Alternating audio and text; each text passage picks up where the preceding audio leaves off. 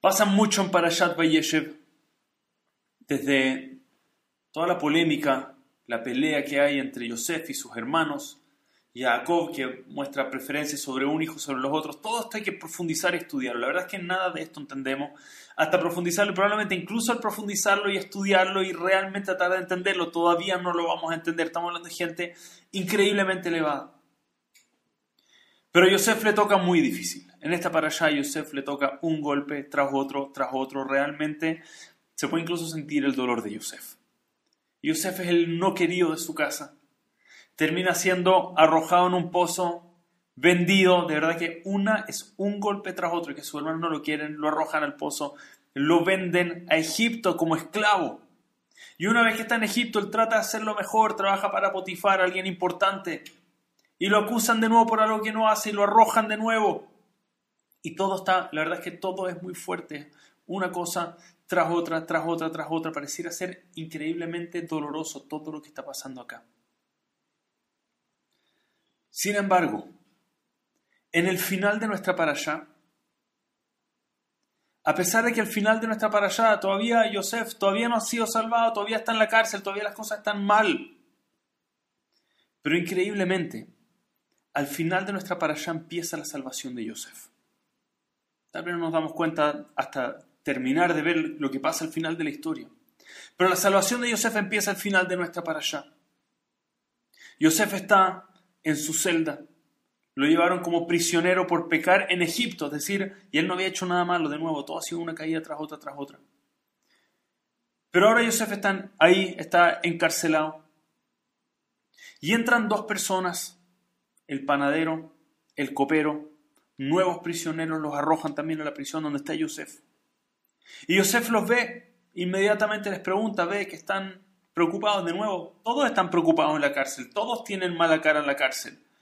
Pero ves que hay algo más en estas dos personas, hay algo que lo está molestando muchísimo. Y se les acerca y les dice, Madu Apenehem Raim ¿por qué sus rostros se ven mal el día de hoy? What's wrong? ¿Está todo bien? ¿Qué pasa? El copero, el panadero, cada uno le explica, tuvieron un sueño esa noche, están muy eh, distraídos y preocupados de qué significa exactamente el sueño que habían tenido. Y Joseph dice, ok, yo voy a tratar de interpretarles el sueño, cuéntenme el sueño y yo se los interpreto. Y así mismo pasa, cada uno de ellos interpreta su sueño. Y Joseph le dice al copero exactamente lo que va a pasar, que va a volver a ser liberado, que va a volver a ser el copero del el faraón. Y el panadero le dice, lamentablemente, en el mismo tiempo él va a ser tomado, lo van a matar por pecar en contra del faraón. Y así mismo ocurrió, uno quedó libre, el otro quedó, eh, fue sentenciado a muerte. Y recién en el comienzo de la próxima para allá, que el faraón tiene sus sueños y el copero recuerda a Yosef y le dice, ah, yo tengo a alguien que te puede interpretar el sueño. Recién la salvación llega en la próxima para allá para enseñarnos que no siempre es inmediato. No siempre uno hace una acción y inmediatamente ve el resultado. A veces tarda un poco, pero la salvación llega. Pero hay que prestar muchísima, muchísima atención y preguntarnos una pregunta evidente. Si Yosef no hubiese dicho, si Yosef no se hubiese acercado y le hubiese hecho la pregunta al copero al panadero, Madúa Penejem Raimayón, ¿por qué es tan mal su rostro el día de hoy? ¿Qué pasa? ¿Por qué se ven mal? Si Yosef hubiese dicho, mira, hay alguien sufriendo, pero yo también tengo mis problemas, no tengo por qué preocuparme de esta gente que está con mala cara. Yo también tengo mis problemas, soy el hijo de Jacob Avinu y estoy acá en la cárcel, que alguien venga a preocuparse de mí, no tengo por qué ir a preguntarle a ellos cuál es el problema de ellos. Es posible que Yosef nunca hubiese salido de ese calabozo. Es posible que años después hubiese llegado y hubiese dicho, Hashem, I don't get it, no entiendo. Te rogué, te hice tefilá, te pedí por favor, sácame de acá. Leshem Shamaim, quiero subir para servirte, por favor, sácame. Hashem, nunca me sacaste, ¿qué pasó? Hashem me hubiese dicho, ¿cómo que no? Te mandé, te mandé, viste que habían dos personas ahí con mala cara, te llamó la atención, que estaban mal, se habían preocupado. Esa era tu salvación, tú tenías que hablar con ellos, preocuparte por ellos, ahí estaba tu salvación. ¿Qué? ¿No les preguntaste qué pasa ese día? Ahí yo te mandé la salvación. Y es verdad, la salvación ni siquiera llega en esta para allá, tarda un poquito, a veces no es inmediato. Pero en el momento en el que Yosef se preocupa de estas personas que están mal, Yosef ya había sido salvado.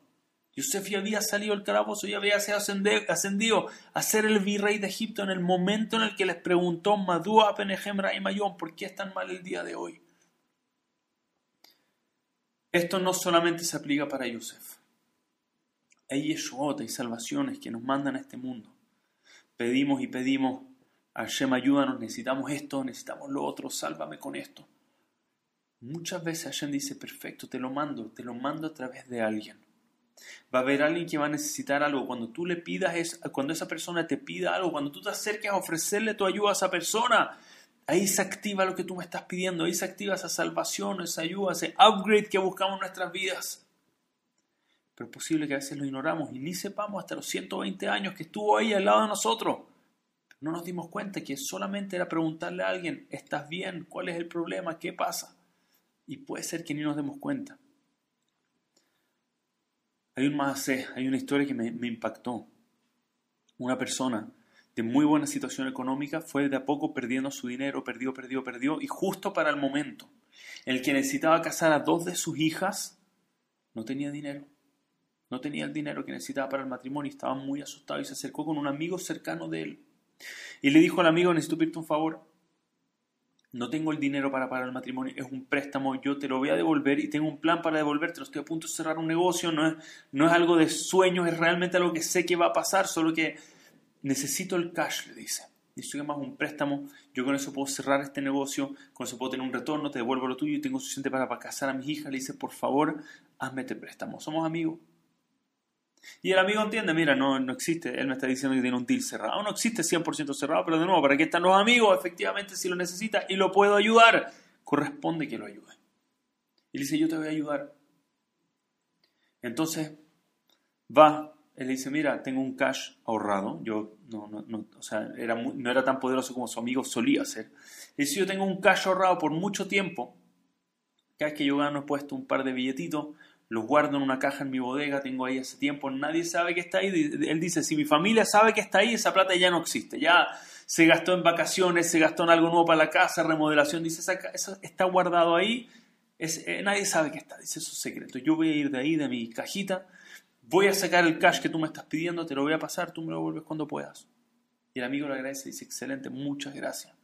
Y ese hombre va, llega a su casa, baja a la bodega, abre la bodega y la caja no está.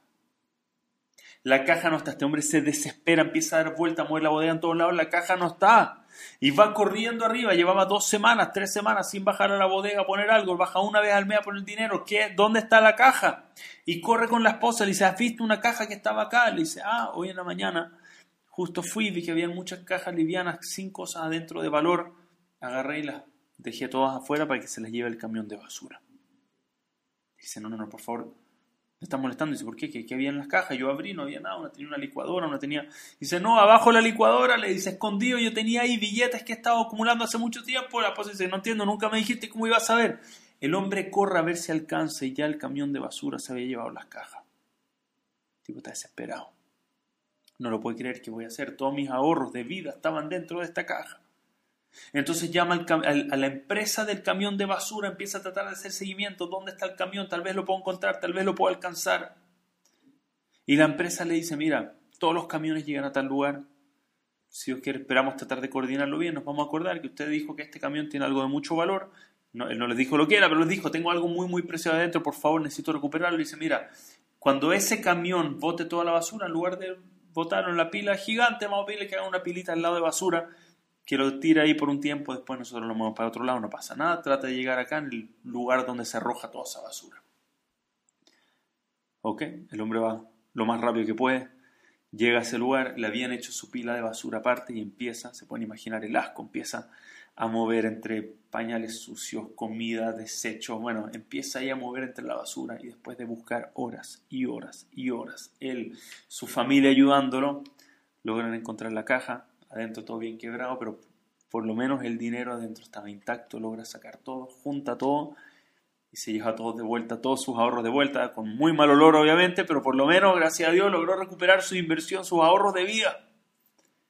Y lo lleva de vuelta a su casa, el día siguiente se acerca con el hombre y le dice, toma, acá está el dinero que me viste prestado. Y dice, muchas gracias, de verdad me salvaste, muchas gracias. Le dice, gracias a mí. Gracias a ti, le dice, tú me salvaste a mí. Gracias a ti por pedirme este favor. Le dice, no entiendo qué tiene que ver. Le dice, si tú no me hubieses pedido esto, hoy, el día de hoy, yo hubiese perdido todo mi dinero, le dice. La razón por la que te estoy prestando una parte de mi dinero y no estoy llegando ahora a decirte que no tengo nada de ahorros en mi vida, fue porque tú ayer me pediste este favor, le dice. Gracias a ti. Efectivamente, la ley de Yeshua estaba, la salvación estaba. Pero implicaba un favor de por medio. Implicaba ayudar a alguien de por medio, ayudando a esa persona. Es exactamente como iba a llegar la salvación de esta persona, sino que él sabe, nunca se hubiese dado cuenta. Chef, no entiendo, desapareció mi dinero. ¿Por qué? ¿Cómo que desapareció? Yo te mandé a alguien para prevenirlo. Estaba ahí, alguien se acercó, te pidió ayuda. Gracias por pedirme el favor, le dice. No a mí. Yo lo mío, ayer me va a mandar a mí igual. Gracias a ti por pedirme el favor. Jafetz Haim dice que hacer un gesed, hacer un acto de bondad por otra persona, equivale a una persona que agarra, imagínense, su mejor, su mejor cosecha, su mejor trigo, su mejor grano, lo agarra, dice, a la tierra y empieza a sembrarlo, empieza a sembrarlo ahí en la tierra. La gente lo ve y dice, estás loco, estás agarrando lo mejor que tienes, lo mejor de tu cosecha, lo estás tirando en la tierra, le dice, eso es la mayor pérdida que existe. Pero alguien que entiende cómo funciona el mundo dice, no, estás viendo una foto muy pequeña de esto. Tú estás viendo Parashat Vayeshev, no estás viendo próxima para allá. Próxima para allá, toda la historia cambia, toda la, toda la historia se da vuelta. Ahora yo estoy sembrando solamente y entre mejor es el grano que pongo, entre mejor el producto que estoy sembrando, mejor es lo que va a salir de ahí, la cosecha va a ser mil veces mejor. Por eso decimos en la tefila, Zorea tzedakot matzmiah yeshuot. La persona que siembra tzedakot, siembra tzedaká, siembra cosas por otra gente, matzmiah yeshuot, va a ver cómo va a florecer de ahí salvaciones. Va a ser para lo mejor para la persona, no para el que entregó. El que entregó va a ser el que más se va a beneficiar de esto por lejos. Y me gustaría terminar contándoles algo impactante. Hace poco tiempo atrás, de verse hace uno, dos años atrás, no mucho tiempo atrás, en Israel, alguien que trabaja para Javerim recibió un llamado, perdón, no estoy seguro si fue Eretz Israel o Estados Unidos, Nueva York, una de las dos, alguien de Javerim, me dije Javerim, casi seguro que Estados Unidos, alguien de Javerim recibió un llamado telefónico. Javerim lo que hacen es gente voluntaria que cuando alguien tiene un problema, una urgencia, no tiene una tremenda urgencia, pero se rompió un neumático o algo por el estilo, ellos van rápido, mueven al lado, te ayudan a cambiarlo y son todos voluntarios Yehudim. Si alguien llama, de una van corriendo para sacar a alguien de problema.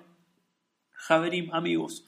Entonces hay alguien de Javerim y lo llaman Erev Shabbat, justo antes de Shabbat, el momento más estresante, lo llama y le dice, hola, por favor, necesito que vengan a ayudarme. Dice, claro que sí, ¿dónde está? Dice, se me acaba de pinchar un, neumático, tengo la rueda desinflada, Shabbat empieza pronto, por favor, ayuda. Dice, claro que sí, dime dónde estás, estás en la mitad de la calle. Le dice, no, no, no, estoy estacionado, estoy en mi casa, estacionado dentro del estacionamiento adentro. Dice, pero espera un segundo, de, nuevo, Javerim no es algo que van a hacer servicio a domicilio. Si ya estás en tu casa, ya estás tranquilo, ya va a empezar Shabbat, no llamas a alguien de Javerim justo antes de Shabbat que te lo repare. Uno de ellos llama a un mecánico, ya no están aprietos, ya no están apuros está en la casa, ya tiene cómo resolver, le dice, ¿de verdad necesitas que vaya ahora, corriendo ahora mismo? Le dice, no, no, no puedes llevarlo a un mecánico, estás ya estacionado en tu casa y Shabbat es un rato más.